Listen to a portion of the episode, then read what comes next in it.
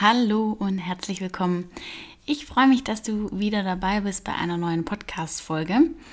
Und diese Woche spreche ich mit Lisa und Jana über ihre Ausbildung als Heilerziehungspflegerinnen. Heilerziehungspflegerinnen begleiten und, und unterstützen Menschen mit geistiger, körperlicher und oder seelischer Behinderung aller Altersstufen. Es geht darum, die Menschen im alltäglichen Leben, in betreuten Wohnen zu unterstützen, sie zu pflegen, ja, sie einfach durch ihr Leben zu begleiten und das kann in ganz unterschiedlichen Einrichtungen ähm, stattfinden. Da gehen wir dann nachher nochmal drauf ein. Man motiviert sie einfach mit sinnvollen Freizeitbeschäftigungen, wie zum Beispiel gemeinsames Musizieren oder dass man zum Schwimmen geht oder dass man gemeinsam malt oder Ausflüge macht oder zum Reiten geht und so weiter. Und man beschäftigt sich in diesem Beruf auch mit Behinderungen und ja, geistigen, körperlichen Einschränkungen jeglicher Art und Weise. So viel zum Ausbildungsberuf vorab und dazu werden die beiden nun gleich mehr erzählen und ich freue mich ähm, ja, auf das Interview und wünsche dir ganz viel Spaß. Ich freue mich, dass ich heute zwei Personen im Interview begrüßen darf. Und es geht um einen ganz besonderen Ausbildungsberuf, wie ich finde. Und deswegen würde ich sagen, stellt euch doch beide einfach mal ganz kurz vor. Hallo, mein Name ist Jana. Ich bin 29 Jahre alt, gelernte Heilerziehungspflegerin und ich habe meine Ausbildung 2012 begonnen und 2015 erfolgreich abgeschlossen. Hallo, mein Name ist Lisa und ich bin auch gelernte Heilerziehungspflegerin und habe die Ausbildung 2011 begonnen und 2014 erfolgreich abgeschlossen. Und wenn ihr mal kurz erzählt, in was für einer Art, weil ich, ich glaube, Heilerziehungspflege ist vielleicht nicht für jeden ein Begriff, was kann man sich unter dem Beruf vorstellen und in was für einer Art von Einrichtung macht man den Beruf denn in der Regel? Also ich habe meine Ausbildung in einem stationären Wohnhaus gemacht mit Menschen mit einer körperlichen und geistigen Behinderung. Bin aktuell tätig im ambulant betreuten Wohnen von seelisch kranken Menschen mit einer Suchterkrankung. Ich habe meine ersten zwei Ausbildungsjahre auch in einem stationären ähm, Wohnheim absolviert und habe dann zum dritten Ausbildungsjahr in ein Kinderheim gewechselt. Dort leben Kinder mit geistiger Behinderung sowohl auch Verhaltensauffälligkeiten. Mhm. Und wenn man jetzt mal die Ausbildung ganz allgemein betrachtet, wie lange wie lang geht die in der Regel? Also angefangen wird mit einem freiwilligen sozialen Jahr. Das ist äh, die Grundlage für die Ausbildung und dann geht die Ausbildung drei Jahre. Insgesamt in dem Fall vier Jahre und es gibt verschiedene Formen dieser Ausbildung. Es gibt die Form Wechseltheorie Praxis, bedeutet man ist zwei Tage die Woche in der Schule, beziehungsweise einen ganzen Tag und einen halben Tag. Oder es gibt die Form, in der man zwei Jahre Vollzeitschule macht und im Anschluss ein Jahr die Praxis besucht mhm. und die, Praxis, die praktische Ausbildung macht, genau. Mhm. Ja. Und wenn man jetzt mal über einen ganz normalen Arbeitsalltag spricht, also wenn jetzt jemand mit dem Beruf nicht wirklich ähm, was anfangen kann, wie da so der normale Tag aussieht, wie würdet ihr denn beschreiben, so einen typischen Arbeitsalltag? Ich würde jetzt einfach mal den Tag von so einem stationären Wohnhaus beschreiben. Und der beginnt natürlich auch von Wohnhaus zu Wohnhaus ist das unterschiedlich.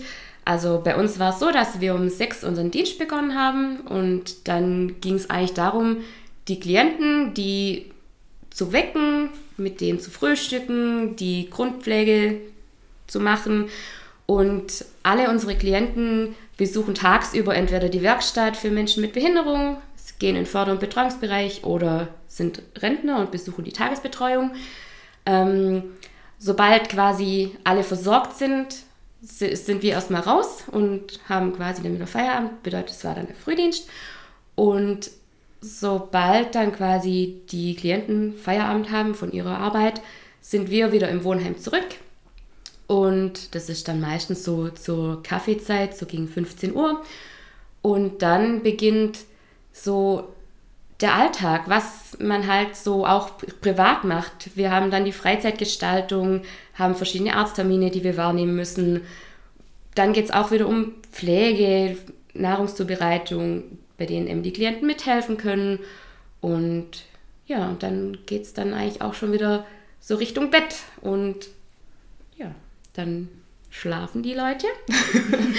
Klingt jetzt blöd, aber ja, und das ist eigentlich so ein kurz gefasster Tagesablauf in dem Wohnhaus. Also in dem Kinderheim ähm, sieht es noch ein bisschen anders aus. Ähm, wir fangen auch ganz normal um 6 Uhr morgens an, ähm, richten die Kinder und dann geht es in die Schule. Dort ähm, ist die Schule direkt im gleichen Gebäude oder Nebengebäude. Mhm. Also ähm, die müssen eigentlich nirgends anders dahin gebracht werden. Aber ähm, auf der Wohngruppe, wo ich arbeite, ähm, gibt es auch Kinder, die weniger beschult werden, die dann nur eine Stunde am Tag in die Schule gehen und dadurch dann eigentlich auch meistens immer ein Kind auf der Gruppe ist, mindestens. Da werden dann auch verschiedene Aufgaben erledigt, Medikamente richten. Haushaltsaufgaben fallen einfach auch an, wie im ganz normalen Haushalt. Dann kommen die Kinder alle oder fast alle zum Mittagessen ähm, wieder auf die Gruppe. Es gibt auch die Option, dass diese im Speisesaal essen dürfen. Mhm. Dann wird Mittagspause gemacht, damit einfach ähm, ja, der Schultag irgendwie verarbeitet werden kann, dass sie zur Ruhe kommen. Und dann ähm, ist zum Teil wieder Mittagsschule. Dort werden dann die Kinder wieder hingebracht. Oder die, wo keine Mittagsschule haben, verschiedene Therapien, Logopädie, ähm, Prätherapie, Physiotherapie. Also irgendwas gibt es mhm. immer. Dann wird Abend gegessen und dann ist eigentlich auch schon wieder Bettzeit. Und wenn ihr jetzt mal die Ausbildung betrachtet, die Veränderung von dem ersten bis zum dritten Lehrjahr oder zum Alltag als normaler Mitarbeiter, könnt ihr da irgendwelche Unterschiede erkennen? Also gerade zu Beginn der Ausbildung läuft man doch viel mit und lernt erstmal den normalen Alltag, den Ablauf, was passiert zu welcher Uhrzeit. Es gibt ja durchaus Strukturen in der Gruppe, an die man sich erstmal gewöhnen muss und das dauert doch durchaus seine Zeit. Und dann im Vergleich zum dritten Lehrjahr also im ersten Lehrjahr hast du einfach relativ wenig Verantwortung. Und im dritten Lehrjahr kommt dann durch, doch auch die Nachtbereitschaft dazu oder Nachtdienst, je nachdem, was für eine Einrichtung es ist. Und auch das Richten von Medikamente, das Verteilen von Medikamente, für das man ja durchaus auch viel mehr Verantwortung übernehmen muss. Mhm. Das möchte man einem Schüler, der diese, diesen Beruf neu erlernt, einfach noch nicht zumuten. Genau. Also man lernt auch eigentlich ähm, peu à peu und man traut sich ja immer mehr zu. Also es gibt ja jede Person ähm, hat einen anderen Charakter und irgendwie wächst man da Schritt für Schritt hinein, wo man eigentlich wirklich dann im letzten Ausbildungsjahr ähm, sich schon viel, viel mehr zutraut, auch gerade auf die ganzen Krankheitsbilder ähm, betrachtet. Ähm, ja, viel mehr Individualität bei den ähm, ganzen ähm, Menschen und ja, es ist eigentlich die ganze drei Jahre ein richtiger Lernprozess. Aber jetzt nicht, dass man ähm, von einem auf den anderen Tag erwartet wird, dass man jetzt alles kann, sondern das kommt eigentlich von alleine auch oft. Während den Jahren der Ausbildung hat man einfach auch sehr viel mit Beziehungsarbeit zu tun. Wenn du neu ins Wohnhaus oder in das Kinderheim kommst, du kennst die Person nicht und du lernst eine Person auch nicht von heute auf morgen kennen. Das ist wirklich ein Prozess und total viel Beziehungsarbeit. Und nach drei Jahren hast du wirklich stellenweise eine tolle Beziehung aufgebaut. Da komme ich dann auch gerade zur nächsten Frage, wo das gut verbindet, ob der Beruf ähm, ja, emotional ist oder wie emotional er für euch ist. Also ich finde, dass das ähm, auf die eigene Person drauf ankommt, ähm, wie emotional man selber einfach ist. Ähm, ob, man, ob, eine, ob es einem leichter fällt, ähm, distanziert zu sein oder ähm, viel, viel mehr mit Gefühle doch auch irgendwie da, da dran hängt, wobei ich sage, oder ich finde, dass es ähm, das genauso ein Prozess ist in den, in den drei Jahren, dass man da auch viel mehr lernt, ähm, welche Emotionen man ähm, dort hineinsteckt, sage ich jetzt mal. Also es ist auf jeden Fall ein Beruf, der einen emotional herausfordert. Allerdings ist es einfach wichtig zu lernen, sich abzugrenzen. Zu sagen, okay, ich habe den Beruf erlernt, ich erlerne den Beruf. Die Menschen, mit denen ich zusammenarbeite, die sind aus irgendeinem Grund, haben die diese Einschränkungen, diese Behinderung. Und ich persönlich kann nichts dafür. Ich versuche das Beste daraus zu machen, das Leben lebenswert zu machen, zu gestalten.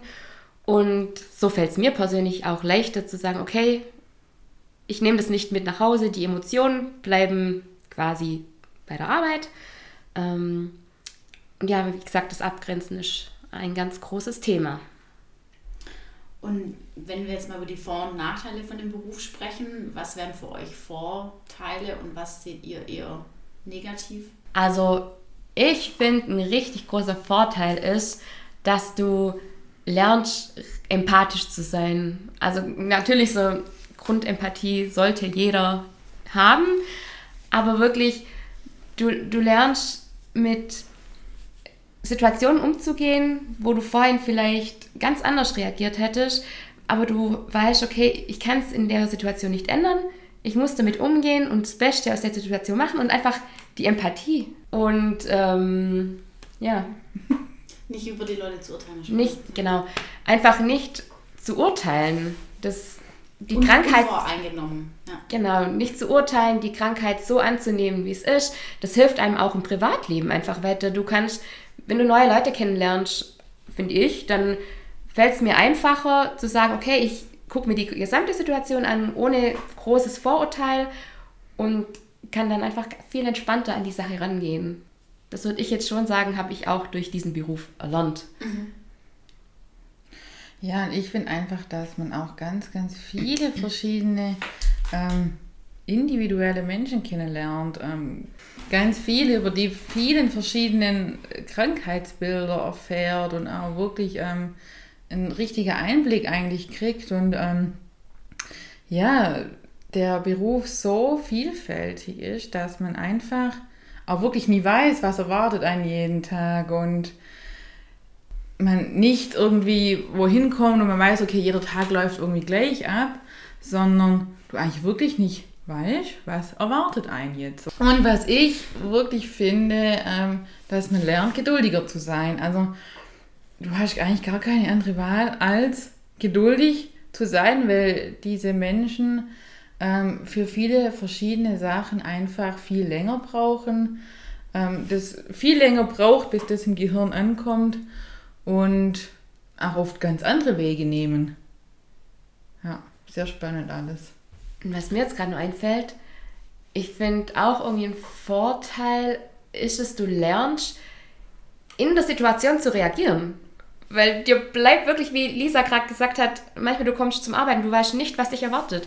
Und dann kommt irgendeine Situation, mit der du einfach null gerechnet hättest, aber dir bleibt nichts anderes übrig, wie genau dann in dem Moment die richtige, oder die hoffentlich richtige Entscheidung ja, ja, zu treffen.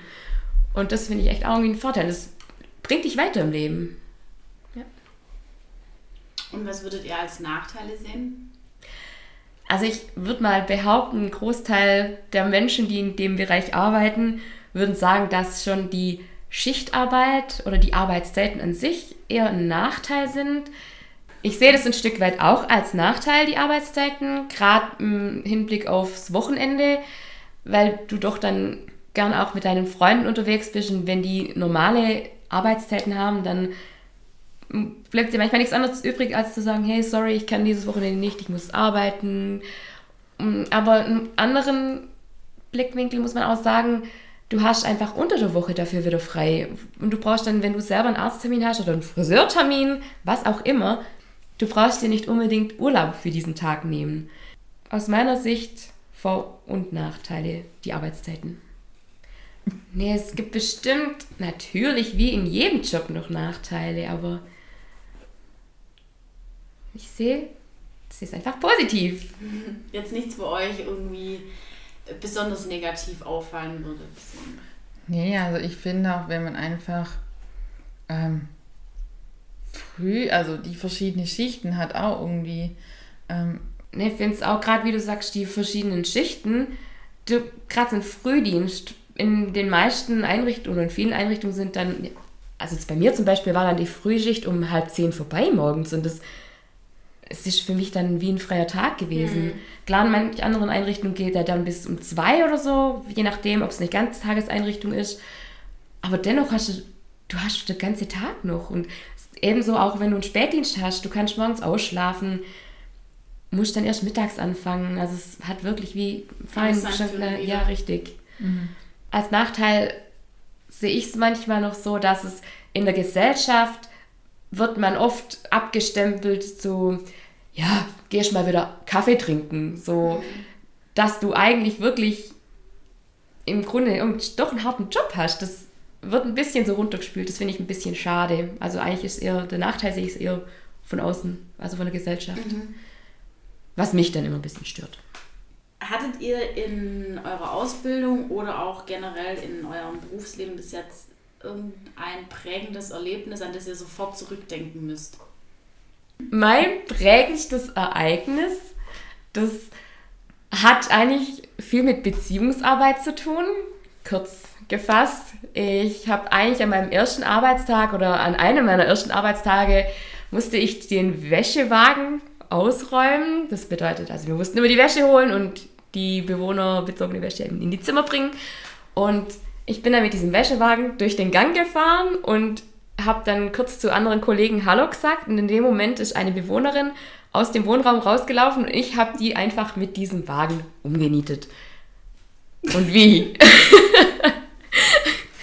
ja, auf jeden Fall hat die Bewohnerin, was man ihr nicht nachtragen, also das kann man ihr nicht verübeln, ähm, sie war sehr sauer mit mir, Sie hat mich alles geheißen und ich dachte mir wirklich, jetzt bin ich unten durch und es ist eine Dame gewesen mit Down-Syndrom und da ist es wirklich sowieso dann schwierig, also das Vertrauen aufzubauen. Ganz schwieriges Thema. Und ja, ich keine Ahnung, ich habe es dann irgendwie durch die Beziehungsarbeit, durch die offene Art, durch immer wieder gut zureden, es irgendwann geschafft, dass die Person mich wirklich als, als festen Bestandteil ihres Lebens gesehen hat. Also sie hat wirklich auch ganz schweres Thema war immer Duschen. Die hat ganz selten oder ungerne geduscht und ich habe es dann geschafft, dass sie mit mir eben regelmäßig zum Duschen ist. Die Körperpflege hat dann funktioniert und sie ist immer an der Türe gestanden, wenn ich gegangen bin. Ich habe dann auch mal, ich musste durch den Garten flüchten, weil sie sie hat es einfach nicht, dann irgendwann nicht akzeptiert, dass ich gehen wollte. ja, und das war irgendwie so für mich eine positive Entwicklung von einer Beziehung und das fand ich, ist für mich heute immer noch ein Ding, an das ich mich zurückerinnere und denke, hey Jana, voll cool, es war vielleicht ein scheiß Anfang, aber irgendwie hat sich zu einem Guten entwickelt. Aber denkst du, dass vielleicht gerade dieser Moment auch so ein bisschen im Nachgang das Eis gebrochen hat? Ich weiß nicht. Vielleicht, weil ich dann eine Zeit lang doch mehr versucht habe, es ihr recht zu machen, weil ich wusste, okay, oh, ich habe da was Dummes veranstaltet.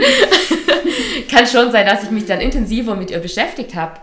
Ähm, ja, aber es hat sich wirklich auch über die Jahre, also das war jetzt auch kein Prozess, der jetzt von innerhalb von einem Jahr war. Das war mhm. wirklich jetzt über, ich würde die Zeitspanne Spanne sogar auf fünf Jahre mhm. ausweiten. Also war für mich, oder ist für mich immer noch ein mhm. prägendes Ereignis.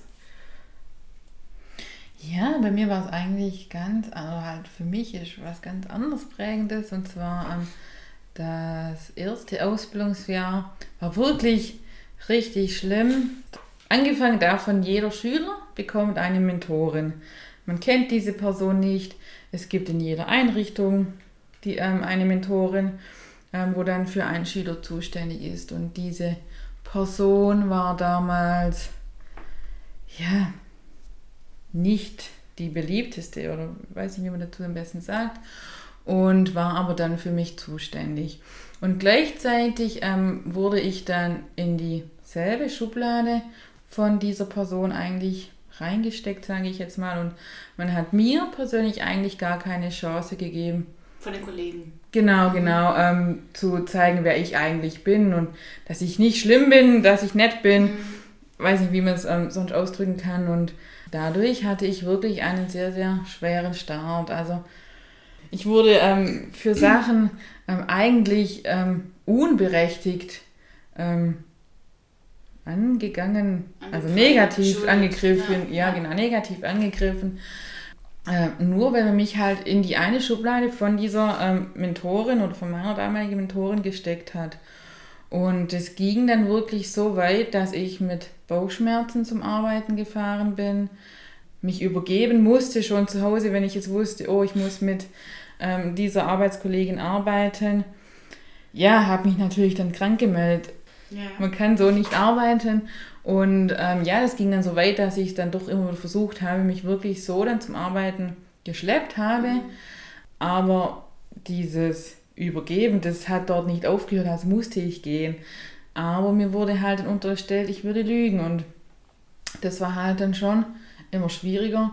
Ja, also entweder war für mich klar, ich breche die Ausbildung ab oder ich wechsle irgendwo anders hin. Hm, was eigentlich relativ einfach auch ist. Dann kam eine neue Mitarbeiterin zu der Zeit, war ein relativ großer Mitarbeiterwechsel. Ähm, ja, und ähm, die hat mir dann daraus geholfen. Also diese Person kam, die hat mich einfach so akzeptiert, wie ich bin und ähm, hat alles andere, wusste sie ja nicht, was alles dort ähm, schon in dem Dreivierteljahr ähm, vorgefallen war und hat mir dadurch wirklich eine Chance gegeben. Durch diese Person bin ich dann auch schlussendlich in dieses Kinderheim gekommen, wo ich dann mein drittes Ausbildungsjahr noch gemacht habe. Ich habe dann vom zweiten auf das dritte Ausbildungsjahr gewe dorthin gewechselt, hatte somit wirklich wieder richtig Freude beim Arbeiten. Und du hast dann im Endeffekt den Betrieb gewechselt wegen dieser einen Person genau, schlussendlich. Genau, ja. Also stets und fällst manchmal wirklich mit einer ja, Person. Genau. Also hätte ich ein Jahr später angefangen, wäre es, glaube ich, anders gewesen, mhm. weil da war dann die Person weg.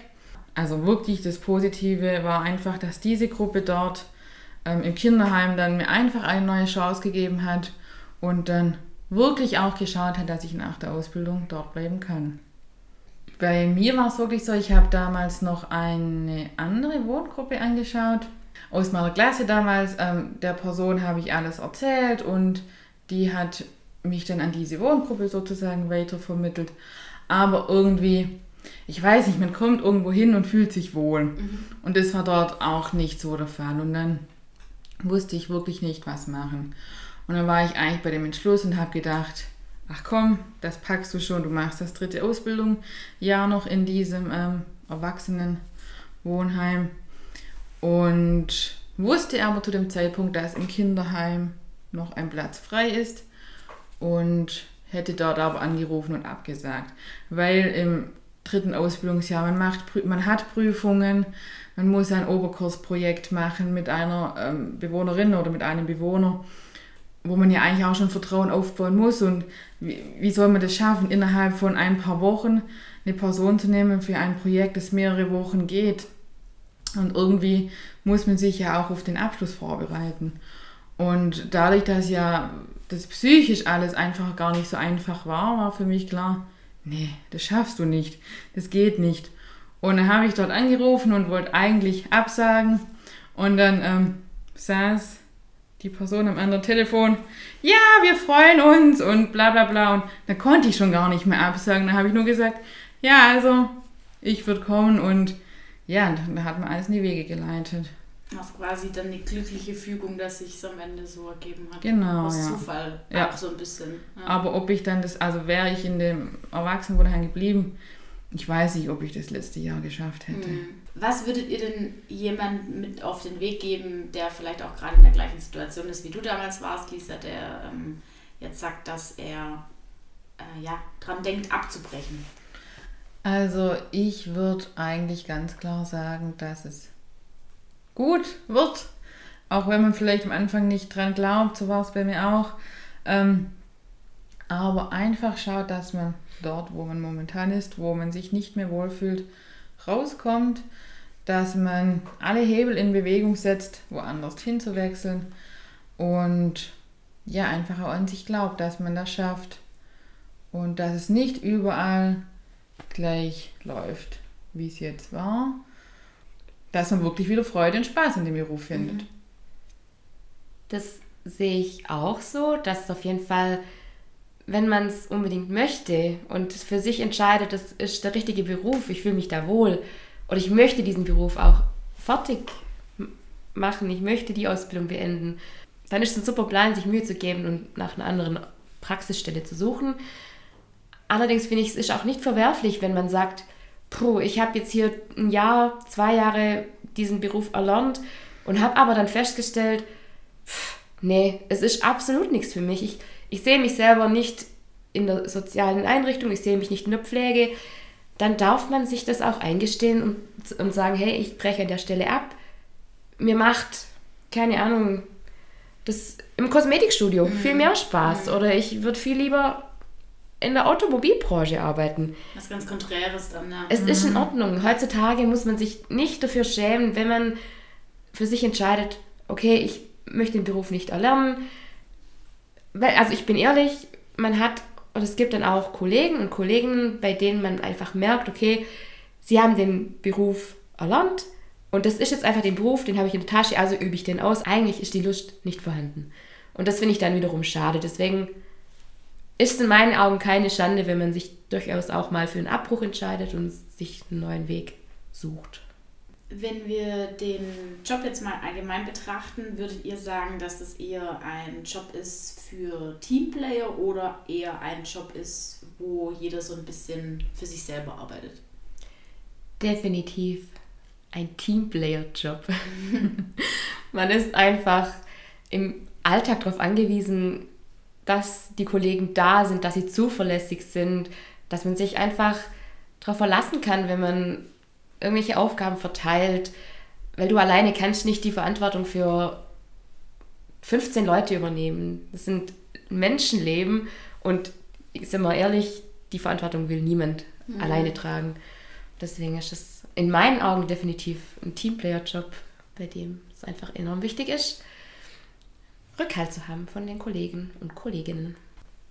Und wie seht ihr aktuell die Personalsituation? Also ich kann mir die Antwort schon fast denken, aber seht ihr, äh, dass die Personalsituation auf dem Markt jetzt in dem Beruf Heilerziehungspfleger oder Heilerziehungspflegerin relativ entspannt ist oder seht ihr da eher auch einen Fachkräftemangel? Eindeutig auch ein Fachkräftemangel. Ähm, es ist wirklich so, wenn man eine Stelle ausschreibt, vor einer Weile hast du wirklich noch viele super Bewerbungen gekriegt und hattest echt eine tolle Auswahl. Aber mittlerweile ist wirklich auf eine, auf eine Stelle, die du ausschreibst, bekommst du vielleicht, wenn es hochkommt, drei Bewerbungen. Ich sage mal, es muss ja auch irgendwie zum, zum Team, Team, passen. Und wenn es halt am Schluss nicht zum Team passt, ähm, dann ist es wirklich schwierig mit der Teamarbeit. Es ist wirklich wichtig, dass du neue Mitarbeiter findest, die einfach so zum Team passen. Klar, ein Team wächst auch mit jedem mhm. neuen Mitglied und es muss auch wieder neu zusammenfinden. Das ist ein ganz normaler Prozess. Aber manchmal gibt es eben auch Bewerbungen und da ist das halt nicht so. Und wenn man das von vorne weg schon weiß, ja. trotzdem weiß man ist eigentlich darauf angewiesen, genau. weil man sonst einen Dienstplan vielleicht schlicht ja. einfach nicht füllen kann. Das und ist halt, ja. Ähm, das ist ja durchaus auch wirklich wichtig, dass genügend Mitarbeiter da sind, um die ganzen Dienste abzudecken. Du musst 24 Stunden, sieben Tage die Woche abdecken. Und da ist es einfach wichtig, dass du genügend Mitarbeiter hast. Und an manchen Stellen muss man da mittlerweile doch auch Abstriche machen. Und ja, ich würde mal sagen, ich glaube, das ist zum Kinderheim nicht anders. Allgemein ist es gerade doch auch merklich, dass eine hohe Fluktuation ist. Also viele Leute kommen und gehen innerhalb von kürzester Zeit. Weil sie halt vielleicht auch einfach die Auswahl haben, ne? Genau, richtig. Also würden wir jetzt uns heute entscheiden, unseren Job zu kündigen, wir hätten wahrscheinlich morgen direkt einen neuen. Ja. Also wie ist es generell in dem Ausbildungsberuf? Hat man da eher Blockunterricht oder ist es eher ähm, wöchentlicher Unterricht? Also wie am Anfang schon kurz beschrieben, es gibt verschiedene Formen von den Schulen. Das ist einfach auch allgemein so, wenn du dich für eine Ausbildung zur Heilerziehungspflegerin entscheidest oder zum Heilerziehungspfleger, dann liegt es in deiner Hand, dass du erstmal natürlich deinen Praxisbetrieb aussuchst. Dort musst du dich bewerben. Und du musst ähm, gleichzeitig noch eine Schulstelle suchen. Du musst dich auch bei Schulen bewerben. Und dann ist es auch so, dass einfach jede Schule, die diesen Beruf als Ausbildung anbietet, ein unterschiedliches Schulsystem hat. Bei meiner Schule, bei der ich war, da war das wirklich so, dass ich zweimal die Woche hatte ich Schule, einmal einen ganzen Tag und einmal einen halben Tag. Und es war für mich der richtige Weg. Ähm, und dann kenne ich es einfach auch noch so, dass es Blockwochen gibt oder Blockwochenunterricht gibt. Das heißt einfach, dass du zwischen zwei bis vier Wochen, das kommt immer darauf an, was es gerade für ein Block ist, hast du zwei Wochen bis vier Wochen Schule und dann bist du wieder mehrere Wochen im Betrieb. Genau, also es sind meines Wissens die zwei verschiedenen Formen. Oder Vollzeitschule. Oder Vollzeitschule, richtig. Genau, da geht man zwei Jahre voll auf die Schule. Das letzte Jahr ist dann das Berufspraktikum. Genau. Nennt sich, glaube ich, so. Und das macht man dann in einem Betrieb, oder? Genau. Ja. Du machst bei dieser Ausbildung, in der du die zweijährige Schule besuchst, in den zwei Jahren verschiedene Praktika. Und da kann, glaube ich, auch ein Praktikum mal drei Monate gehen. Also wirklich auch über einen längeren Zeitraum. Aber das letzte Jahr ist dann wirklich an einem, an einem festen Betrieb. In einem festen Betrieb. Und demnächst stehen ja jetzt wieder die Abschlussprüfungen an.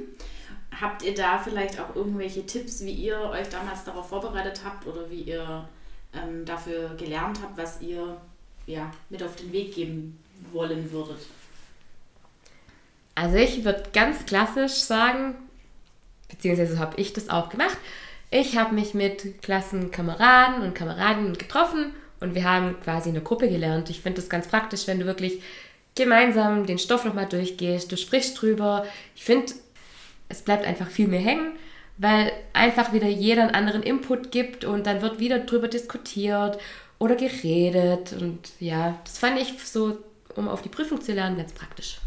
Ja, also was ich noch ganz gut fand, ähm, war damals einfach auf Karteikarten schreiben. Ähm, weil mir jetzt das Aufschreiben viel leichter gefallen ist. Du hast quasi ähm, deine, deine Sachen, die du gelernt hast, auf Karteikarten geschrieben. Ja, genau. Ich habe alles auf Karteikarten geschrieben, ähm, immer Themenbereiche. Und ähm, umso mehr sich das in meinem Kopf vertieft hat, habe ich die Karte reduziert, sodass ich irgendwann nur dieser Überbegriff hatte und alles dann dazu erzählen konnte, ohne dass es jetzt irgendwo stand. Wenn wir jetzt mal auf eure aktuellen Arbeitgeber bzw. eure aktuellen Einrichtungen schauen, in denen ihr arbeitet, wie sieht, oder wenn ihr mal ganz kurz dazu sagt, ähm, was das nochmal für eine Einrichtung ist und wie da der normale Alltag oder Arbeitsablauf aussieht, dass man einfach auch ein Gefühl dafür bekommt, ob man jetzt ähm, als Heilerziehungspfleger quasi in Anführungszeichen nur in dieser äh, normalen Pflege arbeitet oder ob das auch noch darüber hinausgeht. Also ich habe den Bereich gewechselt. Ich war, wie vorhin schon gesagt, in einem stationären Wohnhaus mit dem Schwerpunkt eigentlich auf Pflege. Ähm, bin jetzt aber im ambulant betreuten Wohnen von Menschen mit einer seelischen Behinderung und einer Suchterkrankung. Äh, genau. Hier ist der Schwerpunkt definitiv nicht auf der Pflege. Das ist wirklich, ich hatte selber das davor nicht auf dem Schirm, dass ich als Heilerziehungspflegerin auch in einen ambulant betreuten Bereich wechseln kann. Ähm, hier geht es wirklich viel darum, um die Wiedereingliederung der Menschen. Also das Ziel ist natürlich, dass die Leute, die Klienten, ähm, irgendwann wieder selbstständig ihr Leben führen können. Mhm. Also ich begleite die durch den Alltag in den Dingen, denen die Unterstützung brauchen, sei es beim Einkaufen im Haushalt, Vereinbaren von Terminen, Aufsuch vom Arbeitsamt, alle möglichen Dinge, die die eben nicht alleine hinbekommen. Unter dabei unterstütze ich sie einfach. Genau. Und das finde ich ist schon ein ganz anderer Bereich als jetzt die Pflege, mhm. wie man es vielleicht auch schon raushört. Ja, das hat man eben auch nicht so auf dem Schirm, ne? Genau, eben für mich war das wirklich Arbeit so von einem Sozialarbeiter. Und ich habe nicht gedacht, dass ich als gelernte Heilerziehungspflegerin in diesem Bereich arbeiten kann. Aber es ist möglich. Es ist zwar auch ein Lernprozess, das immer wieder, es ist alles einfach ein Prozess, aber man findet rein, auch wenn es wieder eine Weile dauert. Aber man braucht, man muss sich nicht davor schon irgendwie anders weiterbilden. Das, man kann das mit der normalen Ausbildung machen. Genau, also auf der Wohngruppe ähm, in, in diesem Kinderheim, wo ich gearbeitet habe oder auch arbeite, ähm, ist schon der Schwerpunkt auf den Verhaltensauffälligkeiten. Ähm, dass man einfach wirklich tagtäglich schaut, wie kann ich die Situation deeskalieren? Ähm, wie geht es dieser Bewohnerin oder diesem Bewohner über den Tag einfach auch besser? Was fällt ihm leichter? Wie kommt oder halt, was kann ich oder was können wir verhindern, damit einfach diese Krise, wo dieser Bewohner haben kann, gar, erst gar nicht stattfindet? Mhm. Und ähm, ja, dass man halt einfach auch schaut, dass, dass die Kinder einfach auch wirklich wieder in der Lage sind, in die Schule zu gehen, weil oft ähm, ist einfach gar nicht möglich, weil die das von der Konzentration gar nicht ähm, hinbekommen. Und dass man dann einfach peu à peu schaut, was ist möglich, was ist nicht möglich. Und da ist dann schon die enge Zusammenarbeit mit der Schule äh, sehr, sehr wichtig, weil ja, dass man das halt einfach auch steigern kann. Aber nur nochmal zum Verständnis mit dem Kinderheim, das ist ja jetzt nicht so, wie man, also wenn man selber keine Berührungspunkte damit hat, kennt man das ja jetzt mal ganz äh, salopp gesagt nur aus dem Fernsehen, wie ein Kinderheim so ist. Aber bei dem Kinderheim, wo du arbeitest oder generell bei den Einrichtungen, ist es ja so, dass die Kinder schon noch Eltern haben. Das ja, ist genau, nicht genau. so, dass man denkt, das sind alles Waisen und die sind jetzt im Kinderheim. Ja, also ähm, es ist so, alle Kinder von 0 bis, ich meine, 24 ähm, leben dort. Oftmals kommen dann die Kinder, wenn es einfach schwieriger wird zu Hause. Also was heißt schwieriger wird, wenn einfach ähm, oft haben die Kinder ganz starke Weglauftendenz. Du kannst eigentlich zu Hause nur noch ähm, dein Haus zuschließen weil die Kinder einfach immer oder halt oft den Drang haben, wegzulaufen, was einfach mit dem Behinderungsbild oder äh, mit dem Krankheitsbild zu tun hat. Oder ähm, schon vorgekommen ist, dass ähm, man einfach gemerkt hat, dass die Beziehung, also zwischen den Eltern, dass das einfach nicht mehr gut ist und da muss man halt irgendwie schauen, dass das halt alles auch wieder stabil wird. Oder halt auch ein Kind auf die Welt kommt mit Down-Syndrom und die Eltern sagen, wir können das nicht was zwar vielleicht sich wirklich schlimm anhört, aber das ist das, was auch Jana ganz am Anfang sagte, man darf das hier nicht zu nah an sich ranlassen, sondern wir sind da für die Kinder. Es ist unser Beruf, was wir ja auch machen wollen. Es ist einfach für viele Eltern, glaube ich, schwierig, wenn ein Kind auf die Welt kommt mit einer psychischen Erkrankung.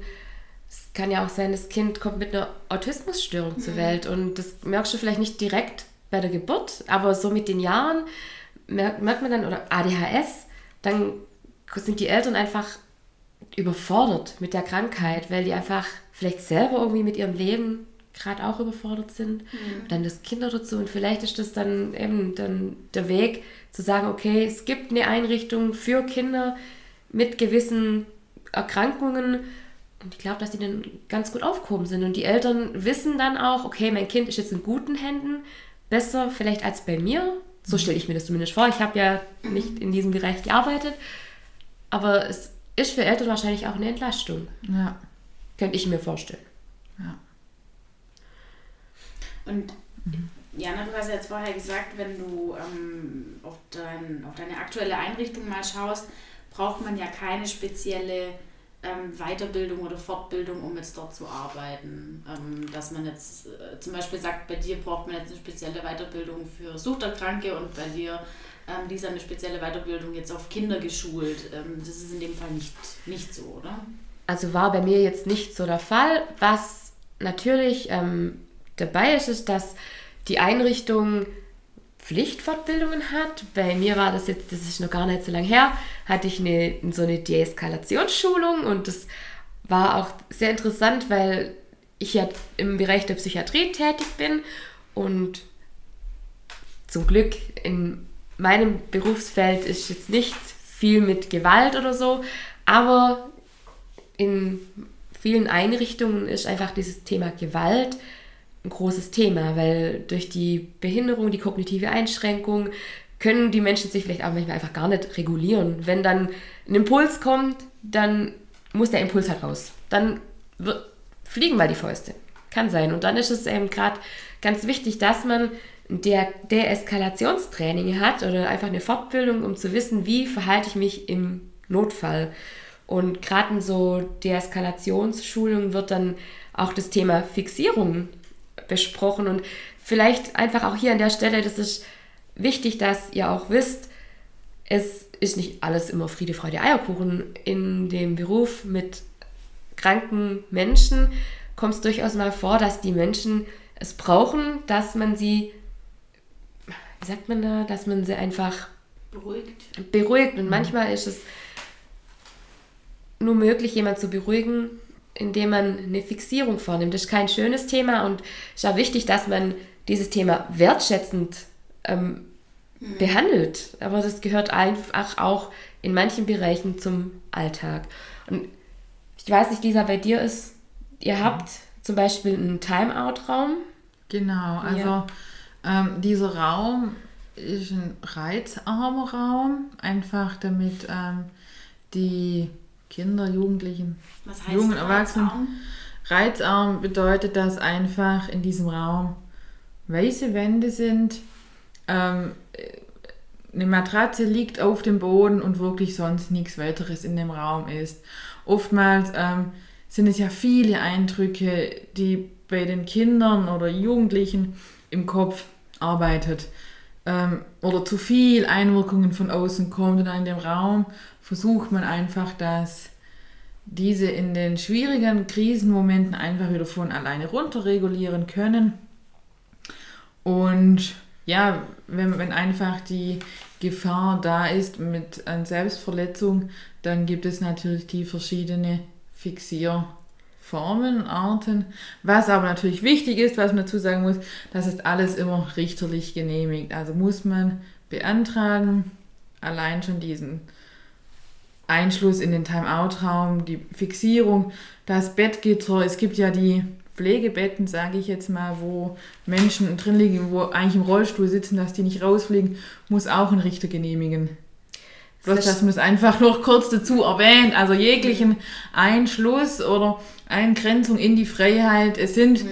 freiheitsentziehende Maßnahmen. Ähm, wird immer von einem Richter genehmigt, dass man da ja wirklich nicht seine Macht missbraucht. Ja. Und das finde ich ganz spannend, diese freiheitsentziehenden Maßnahmen. Das war mir gar nicht bewusst, aber eine freiheitsentziehende Maßnahme beginnt bereits dann, wenn du eine Person im Rollstuhl hast und du machst nur die Bremsen rein. Aus gutem Gewissen oder du, weil du dir ein gutes Gewissen machen willst, okay, die Person kann nicht wegrollen, aber mhm in diesem Moment nimmst du der Person die Freiheit, sich quasi selber fortzubewegen. Und Krass. dann ist das eine freiheitsentziehende Maßnahme. Aber genau, jetzt noch zurück zu der Fixierung, also jetzt gerade in dem Timeout-Räumen, also wenn dann die ähm, Hände fixiert werden, geht es da eigentlich wirklich nur ähm, um den Selbstschutz dieser Person, dass die sich nicht selber verletzt, weil ähm, sie beißen sich auf, sie schlagen den Kopf gegen die Wand. Da gibt es eben dann auch die ähm, umgebauten Hockeyhelme Füße sind gegebenenfalls auch noch fixiert. Ähm, wir hatten auch Handschuhe oder ja. Ähm, Was heißt umgebaute Hockeyhelme?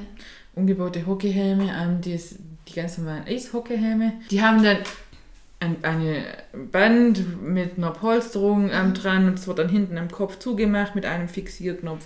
Dieser Fixierknopf kriegt man nur mit einem speziellen Schlüssel auf oder mit einem Magnet. Gibt es verschiedene Knöpfe. Und ja, weil diese einfach auch oft mal den Kopf gegen die Wand schlagen und so sind sie eigentlich dann sicher in diesen Räumen mhm.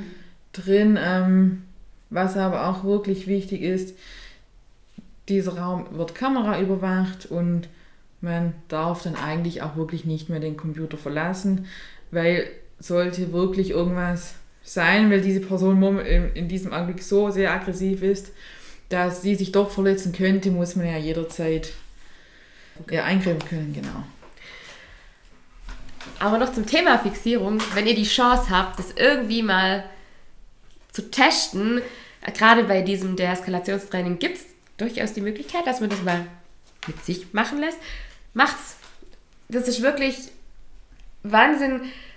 Man redet so flapsig über freiheitsentziehende Maßnahmen und dass es irgendwie dazugehört, aber wer von uns hat das schon mal mit an sich selber versucht oder machen lassen. Ich hatte bei meinem Deeskalationstraining, bei dieser Schulung, ähm, oder da gab es die Möglichkeit, äh, dass man sich einfach auch mal fixieren lässt, weil man das sonst wahrscheinlich, also ich hatte bisher noch nie eine Fixierung, aber man macht es ja immer noch aus der Sicht des Mitarbeiters. Man selber weiß gar nicht, wie geht es einem Menschen eigentlich bei so einer Fixierung, was macht es mit einem? Und ich habe dann gedacht, okay, wenn ich die Chance habe, dann nutze ich die und lass mich da einfach mal fixieren und ich wurde dann, also die Situation war so, dass ich quasi ein Mensch war, der kurz vorm Durchdrehen war oder durchgedreht ist. Und dann wurde ich von zwei Pflegern ähm, quasi gepackt und mit ähm, verschiedenen Gurten an Händen und an Beinen fixiert. Und ich war wirklich, ich lag auf dem Boden und ich konnte mich nicht mehr bewegen. Ich konnte mich aus dieser Situation nicht befreien. Ich war einfach auf die Hilfe. Es war ist beängstigend, wirklich. Du, du kannst nichts machen. Und, aber ich, das wird immer sehr gut begleitet von dem Coach, der direkt mit mir die ganze Zeit gesprochen hat. Und ich wusste, okay, ich bin nicht alleine. Das hat es mir dann vereinfacht. Aber wenn ich überlege, ich bin wirklich jemand mit einer geistigen Behinderung, mit einer Einschränkung, kognitiven Einschränkung und habe eigentlich gerade keine Ahnung, was gerade passiert. Das, also es ist durchaus auch beängstigend. Mhm. Also deswegen, eine Fixierung oder egal oder ein Timeout-Raum.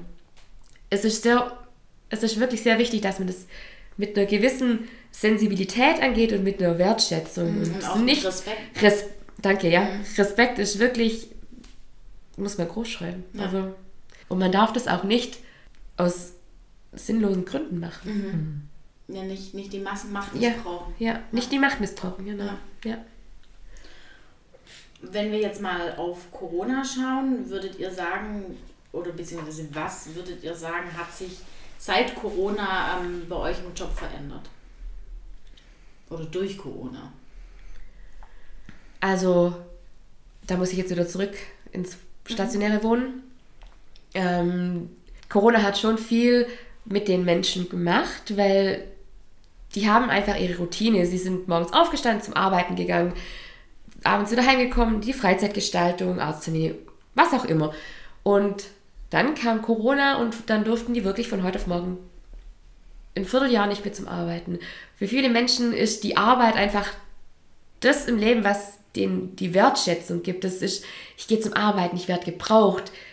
Das ist, das ist der Sinn des Lebens für viele. Es klingt total blöd, aber wirklich, da wurde denen eine Routine rausgerissen. Das hast du auch wirklich dann gemerkt im Gruppenalltag die saßen 24-7 aufeinander und dass da die eine oder andere Krise nicht zu verhindern ist, ist ja klar. Und also ich, aber an der Stelle muss ich wirklich sagen, die haben das alle so super gemeistert, weil wenn ich überlege, ich müsste 24-7 mit Menschen, mit 14 oder 15 Menschen in einem Raum sein oder in einem Wohnheim, die ich vielleicht gar nicht wirklich mag. Ich werd, die waren ja stellenweise wahllos in eine Einrichtung gesteckt, weil da gerade ein Platz ist. Mhm.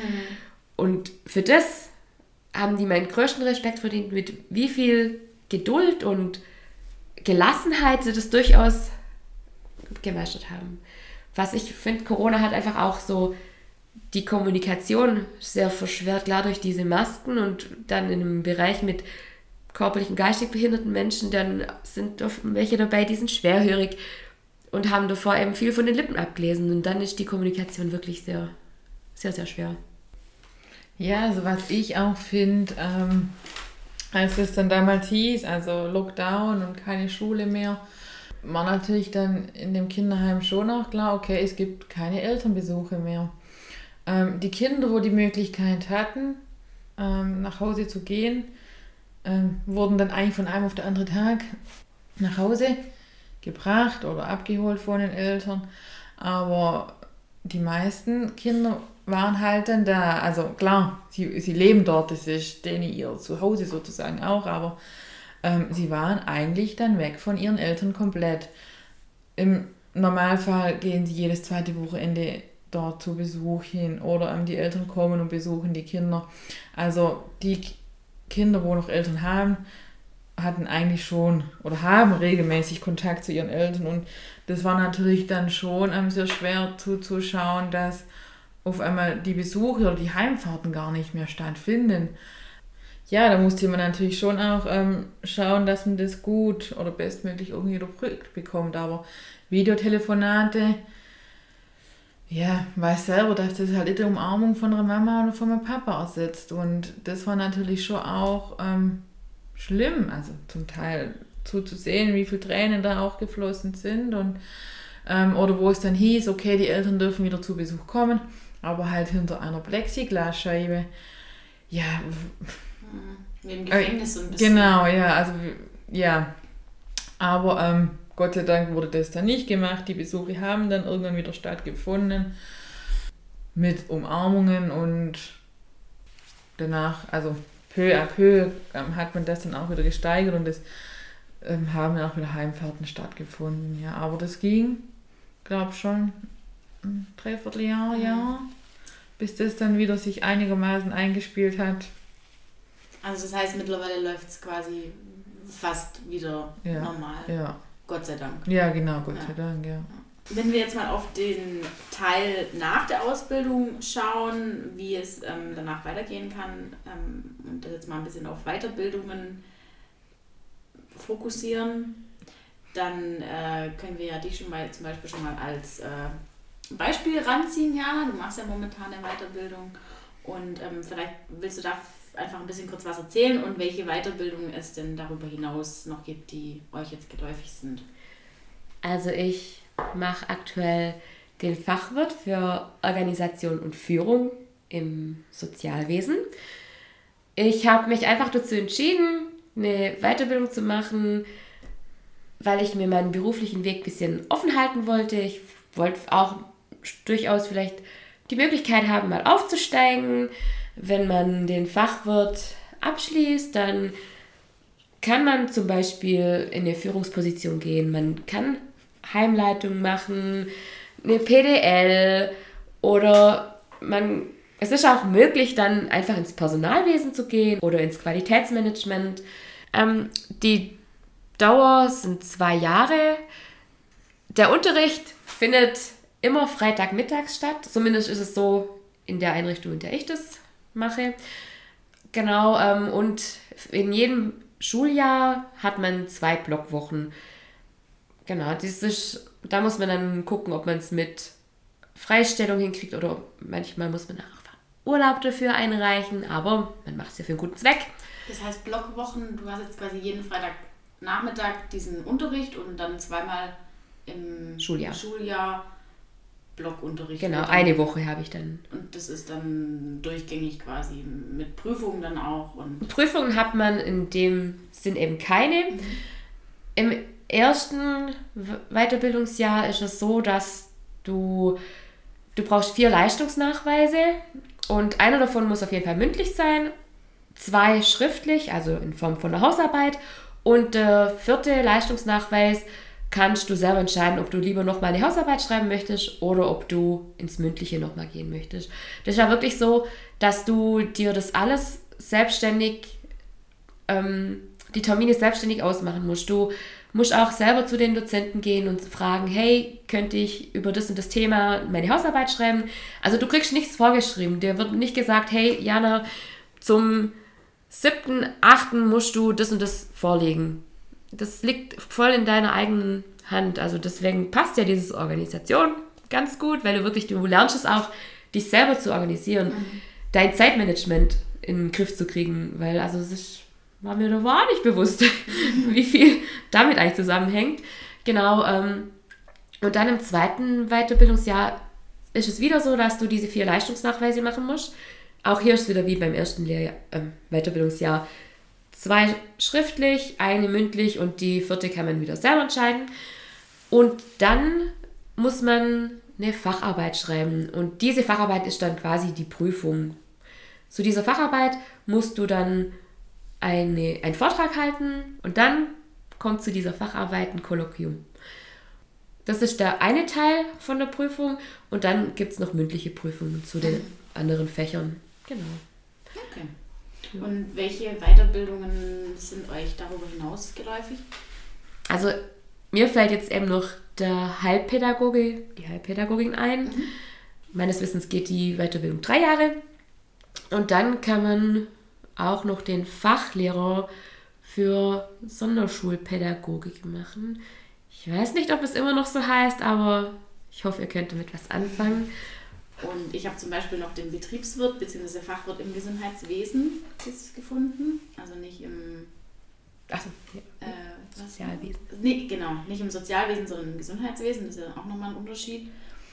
Und generell ähm, kann man sich auf alle möglichen Gebiete spezialisieren, wie jetzt zum Beispiel, dass man sagt, man geht in den Bereich der Sprachförderung und spezialisiert sich da drauf und macht da dann eine Weiterbildung. Oder ähm, zum Beispiel auch der Fachwirt im Erziehungswesen. Also ganz vielfältig, was man da dann machen kann. Dann kommen wir jetzt zum Schluss noch zu den Fragen von euch. Ja, vielen Dank auch wieder dafür. Die erste Frage ist, was muss sich eurer Meinung nach ändern, damit der Beruf generell attraktiver wird? Ich würde jetzt mal sagen, gerade dieses Wort oder Thema Inklusion ist in den letzten Jahren wirklich echt groß geworden.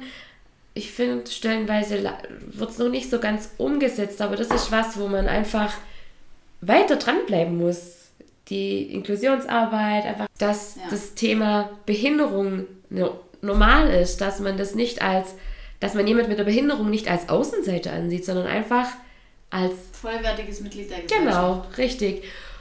Und ähm, vielleicht auch noch im Hinblick auf die Arbeitstechnik. Ich finde schon stellenweise, dass man ein bisschen mehr mit der Zeit gehen sollte. Also egal in welchen Einrichtungen zum Beispiel in meiner alten Einrichtung, da wird vieles eigentlich noch per Hand dokumentiert und alles auf Papier und mittlerweile ist es, es könnte so viel einfacher sein, man könnte sich so viel Zeit sparen, digital dokumentiert. Also da gibt es, glaube ich, schon auch in vielen Einrichtungen noch äh, Luft nach oben, wo man wirklich auch angreifen sollte. Und auch dieses Thema Work-Life-Balance, dass man das angeht, wirklich, dass man da einen guten eine gute Ebene reinbringt. Genau, eine gute Ebene reinbringt, richtig. Ja. Dass man einfach einen viel größeren Einblick auch in diesen Beruf bekommt und auch an die Vielfältigkeit, also was es auch einfach für Fortbildungsmöglichkeiten gibt. Das ist Wahnsinn, was man da eigentlich alles noch zusätzlich erlernen kann, dass es eigentlich ähm, nicht nach den drei Jahren eigentlich vorbei ist. Würdet ihr die Ausbildung nochmal machen? Dadurch, dass einfach der Start bei mir so, ich nenne es mal miserabel war und sehr, sehr prägend, würde ich momentan die Frage mit Nein beantworten. Aber ich glaube, das hat wirklich nur was damit zu tun, wie dieses erste Ausbildungsjahr ja, abgelaufen ist und mich wirklich ähm, noch sehr, sehr lange beschäftigt hat. Mittlerweile konnte, kann ich gut damit leben, auch irgendwie abschließen, weil die Ausbildung wirklich dann eine gute Wendung noch ja, genommen hat. Das hat dich schon geprägt. Ja, sehr. Und deshalb, ja, würde ich es jetzt einfach mit Nein beantworten, aber schon eigentlich auch die Vielfältigkeit von diesem Beruf, also dass man eigentlich nie fertig ist, immer irgendwie Möglichkeiten hat, ja, eigentlich schon auch wieder faszinierend. Also ich kann die Frage mit einem klaren Ja beantworten. Ich war nämlich, bevor ich mich für diesen sozialen Bereich entschieden habe, ein Jahr, sage und schreibe ein Jahr, auf dem Wirtschaftsgymnasium und habe einfach direkt eigentlich festgestellt, hm, nee, das bin absolut nicht ich. Und zu dem Zeitpunkt wusste ich dann nicht, okay, was möchte ich eigentlich machen, habe dann habe ich dann für ein FSJ entschieden. Ähm, und während dem FSJ habe ich einfach wieder gemerkt, okay, ja, Jana, ich glaube, du bist ganz gut aufgehoben in dieser sozialen Schiene und habe mich dann eben für den Beruf der Heilerziehungspflegerin entschieden. Und ich bereue es wirklich bis heute zu keinem Zeitpunkt. Wie Lisa schon sagt, es ist so ein, so ein vielseitiger Beruf, der einfach nicht langweilig wird. Du stehst immer wieder vor neuen Herausforderungen. Du lernst jeden Tag über dich selber. Du lernst neue Menschen kennen. Einfach, das ist so, ja, so ein Riesengebiet. Das finde ich voll spannend. Das, das mag ich sogar im Beruf. Total vielfältig. Ja. ja. Dann die nächste Frage von der Community, ob ihr viele Sorgen mit nach Hause nehmt nach eurem Arbeitstag. Also ich kann es eigentlich ganz klar mit Nein beantworten. Ähm, was aber auch wirklich hilfreich ist, also mein Fahrtweg von 30 Minuten. Also ich bin ins Auto gesessen, habe die Musik angemacht und nach fünf Minuten spätestens, ja, war eigentlich die Arbeit Arbeit und man hat sich auf zu Hause gefreut und es kam eigentlich selten was von der Arbeit noch zu Hause an. Bei mir ist es auch so. Also ich kann ganz gut sagen, okay, wenn ich die Arbeit verlasse, dann ist alles, was dort passiert ist, lasse ich quasi hinter den, oder hinter den verschlossenen Türen dann quasi. Und wenn ich heimkomme, dann kann es schon mal sein, dass ich noch irgendwie, aber eher von den positiven Erlebnissen so irgendwie was berichten möchte. Wenn jetzt bei der Arbeit an sich ein Notfall war oder irgendwas vorgefallen ist, das mich dann in dem Moment doch wirklich sehr beschäftigt, dann musste ich für mich den direkten Weg gehen und direkt mit meiner Kollegin oder mit dem Kollegen das Gespräch suchen, mich selber nochmal reflektieren, was war, in die was war in der Situation gut, was hätte ich anders machen können oder anders machen müssen. Und das war dann für mich schon eine Art Bewältigung und keine Ahnung, das war, für, also damit konnte ich dann recht gut abschließen und dann auch sagen, okay, das ist jetzt so verlaufen, das war jetzt gut und das war schlecht. Einfach für mich das so im Kopf zu bearbeiten. Und dann ist für mich ja wirklich einfach, mich dann abzugrenzen und sagen, okay, quasi ausgestempelt und fertig. Und dann kann ich heim und nehme dann eigentlich nicht viel mit nach Hause. Klar, wenn jetzt mal bei mir im Wohnheimbereich mit erwachsenen Menschen kann es durchaus auch mal sein, dass ein Mensch verstirbt, gehört auch dazu. Ähm, das nimmt einen dann doch natürlich auch ein bisschen mehr mit, aber auch da muss man sagen, okay, man hat das Beste gemacht, das Schönste aus dem Leben versucht rauszuholen und so mit einem positiven Gefühl. Dann kommen wir jetzt zu der letzten Frage, wie ihr denn generell überhaupt auf die Ausbildung gekommen seid. Also bei mir war es eigentlich eher Zufall. Ähm, ich wusste nach der Realschule nicht, was machen. Wobei ich da wirklich auch jetzt nur kurz dazu sagen muss, dass man in der Schule nicht gut aufs Berufsleben vorbereitet ja. wird. Was für mich vielleicht ähm, einfacher gewesen wäre, wenn man zu uns einfach gesagt hätte, informiert euch über viele verschiedene Berufe und macht dort wirklich Praktikas in den Ferien. Genau, eine Bekannte von mir, die arbeitete in, einer, in einem Förder- und Betreuungsbereich und dort bin ich dann einen Tag mitgegangen, habe mir das angeschaut und ja, dann gedacht, ich mache ein FSJ und wollte ursprünglich dann Automobilkauffrau werden. Aber irgendwie bin ich trotzdem im sozialen Bereich hängen geblieben. Also es hat mich jetzt nicht ganz losgelassen und habe dann, ja so bin ich dann zum FSJ gekommen und dann die Ausbildung gemacht, ja. Ich habe ja vorhin schon erzählt, dass ich nach der Realschule ein Jahr auf dem Wirtschaftsgymnasium war und das eben nichts für mich war. Und ich bin dann gerade über dich, Lisa, zu diesem FSJ gekommen. Lisa hat mir damals dann von ihrem FSJ erzählt und ich habe mir das angehört und fand es dann ganz spannend und dachte, okay, bevor ich jetzt nochmal eine Schule besuche, die mir in dem Sinn vielleicht nichts bringt, nutze ich doch das Jahr und mache auch ein freiwilliges soziales Jahr. Finde ich allgemein eine super Sache, weil du lernst einfach so viel dazu in deinem Leben. Also ich kann es wirklich auch nur jedem empfehlen. Es ist kein verlorenes Jahr. Kein, keineswegs.